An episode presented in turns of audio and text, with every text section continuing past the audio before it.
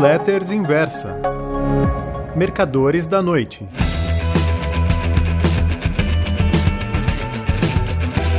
Oi, meus amigos. O título da newsletter Os Mercadores da Noite de hoje é Apenas uma Ilusão.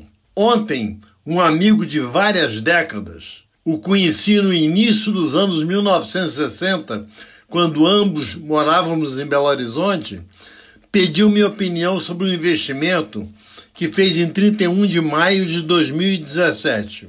Antes de mais nada, se tivesse de classificá-lo por faixa de renda e padrão de vida, diria que é de classe média-média, com viés de classe média-baixa e, se viver muitos anos mais, tem 75 no momento, fatalmente cairá na classe baixa alta ou até na classe baixa média, se é que tais nomenclaturas existem.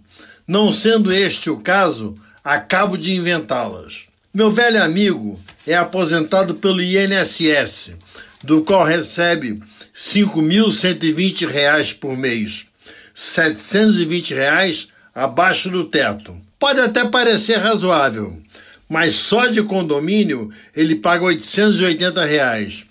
De plano de saúde, R$ 3.013. Sobram 1.227 reais para todas as despesas. Ou seja, não sobra praticamente nada para quem, como ele, sempre teve uma vida confortável. Até algumas semanas atrás, seu filho único, engenheiro, divorciado, que paga pensão para a ex-mulher, o ajudava com dois mil reais mensais. Só que perdeu o emprego e teve de cortar o auxílio ao pai. Mas voltemos ao investimento, motivo principal da ligação. Naquele 31 de maio de 2017, ele ganhou uma indenização na justiça, resultado de um atropelamento que sofreu por parte de um motorista alcoolizado havia 20 anos. Sim, 20. E já ia me esquecendo de dizer que o atropelador avançara a luz vermelha do semáforo. O processo percorreu todas as instâncias até o STF só então ele pôs a mão no dinheiro, 150 mil reais. Prudente, procurou seu gerente no banco, que lhe indicou um fundo de renda fixa, onde ele aplicou as 150 milhas. E quanto você tem agora? Perguntei. 170 mil reais e 13 e 28 centavos. Ele tinha os números à mão. Deixe-me estudar seu caso, eu disse. Volto a você em meia hora.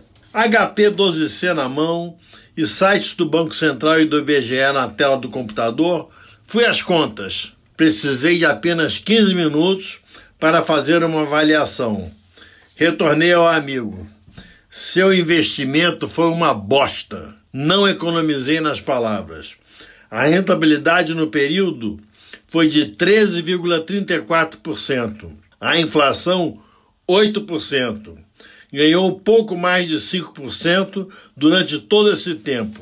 Mas, se resgatar o investimento, ainda terá de pagar imposto de renda, acho que 20% sobre o ganho. A mudez do outro lado da linha durou quase um minuto e duraria mais se eu não acrescentasse. Quando você aplicou seu dinheiro, ele equivalia a 45 mil 929 dólares e 15 centes. Hoje, os 170 mil reais valem 40 mil 535 dólares e 26 centes. Quer dizer que teria sido melhor ir numa casa de câmbio, comprar dólares e guardar debaixo do colchão? Não garanto, respondi. Fiz meus cálculos pelo dólar comercial e você teria comprado pela cotação do dólar turismo seria penalizado pelo spread. Spread? Meu amigo não entendeu direito. Sim, spread, esclareci. E completei. No dólar turismo, eles compram muito abaixo da cotação do comercial e vendem muito acima. Hoje, por exemplo, o dólar comercial está a R$ reais 20 vem 27 na ponta de compra e R$ reais 2033 na de venda. O turismo, olha que diferença, é comprado a 4,07 e vendido a 4,36.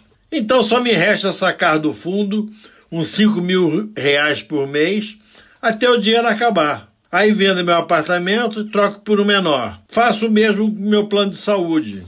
Escolho o mais barato, que não vai te aceitar por causa da idade. Arrematei. E concluí. Além disso, o reajuste deles é muito maior do que a inflação. Para expulsar os velhinhos, com certeza, apesar de usarem um monte de fórmulas quando justificam o aumento, a Agência Nacional de Saúde. Então é melhor ir gastando, sem desperdícios, até ficar zerado.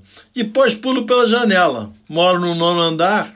Eu quase disse que gás é melhor, mas me contive. Por um milagre dos céus, ou praga dos infernos, a lágrima que escorreu de um rosto em Belo Horizonte embaçou meus olhos aqui no Rio.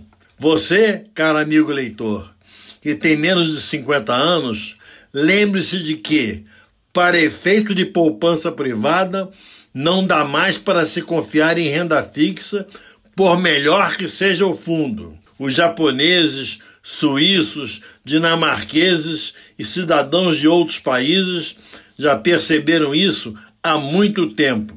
Já bati muito nesta tecla, mas para proteção futura só restou o mercado de ações, papéis que rendam dividendos. E se eles caírem, melhor dá para comprar mais com o mesmo dinheiro.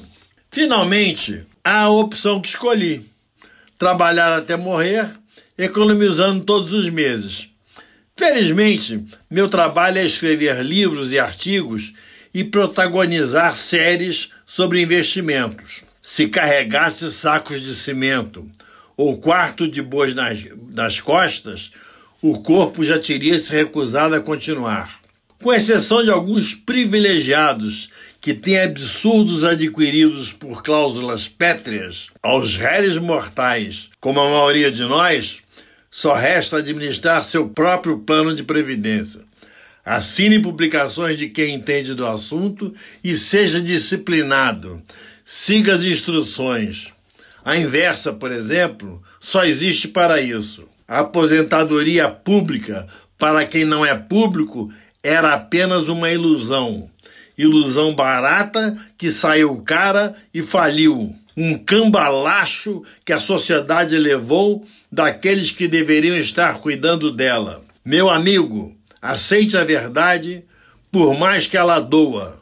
Agora é cada um por si. Não tem ninguém olhando por todos. Muito obrigado.